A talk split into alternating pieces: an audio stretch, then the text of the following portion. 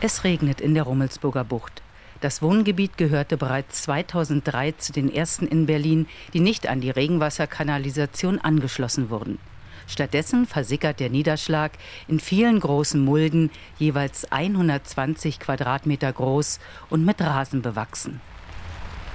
Seit dem letzten Herbst hat die TU-Forscherin Daniela Corduan eine dieser Mulden mit 17 verschiedenen Blumen und Gräsern bepflanzt. Sie sollen das Aufnahmevermögen von Regenwasser in der Mulde erhöhen. Forschung dazu gab es bisher nur in Australien und den USA. Dass man herausgefunden hat, dass Pflanzen eigentlich eine Schlüsselfunktion in solchen Versickerungsflächen übernehmen können, dadurch, dass sie durch tiefgehende Wurzelsysteme zum Beispiel eben auch dazu beitragen können, dass die Mulde an sich mehr Wasser aufnehmen kann. Drei Jahre hat die Doktorandin vom Fachbereich Landschaftsarchitektur recherchiert, um für die Regenwassermulde eine optimale Pflanzenmischung zu finden.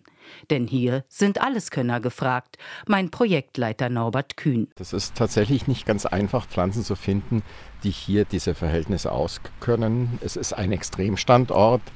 Die meiste Zeit ist es extrem trocken. Wir haben auch eine Böschungssituation, also der trocknet natürlich auch aus. Und dann plötzlich haben wir Starkregen, die Mulde ist angefüllt und die Pflanzen müssen diese Zeit der Überstauung überleben. Außerdem wollte die TU-Forscherin Daniela Corduan Pflanzen finden, die zu unterschiedlichen Zeiten blühen.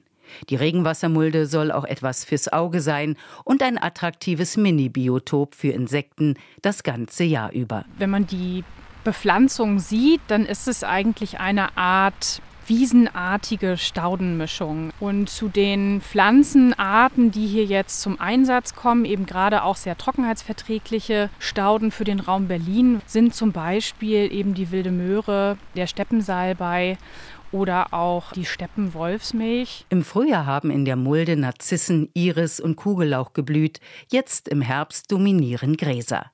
Insgesamt 17 Pflanzenarten hat Daniela Corduan daraufhin untersucht, ob sie dem Extremstandort Regenwassermulde gewachsen sind. Also tatsächlich hat es mich positiv überrascht, wie gut sich die meisten Arten entwickelt haben. Das kommt auch ganz darauf an, was für Überlebensstrategien sie mit sich bringen. Also es sind unterschiedliche Strategen eingebracht worden. Am Ende des Projektes wollen die Forschenden ein Know-how für die Bepflanzung von Regenwassermulden entwickeln, berichtet Projektleiter Norbert Kühn von der TU Berlin. Die Idee ist allerdings nicht, dass überall das Gleiche steht. Innerhalb Berlins wäre das vielleicht noch möglich, aber gerade wenn man über Berlin hinausgeht, musste man das natürlich auf jeden Fall klimatisch anpassen. Erstmal haben wir unterschiedliche Klimasituationen in Deutschland und die werden sich auch noch unterschiedlich entwickeln im Lauf der Klimaveränderung. Pionierarbeit für die Regenwasserspeicherung in der Stadt. Die Pflanzen sorgen außerdem für Verdunstungskälte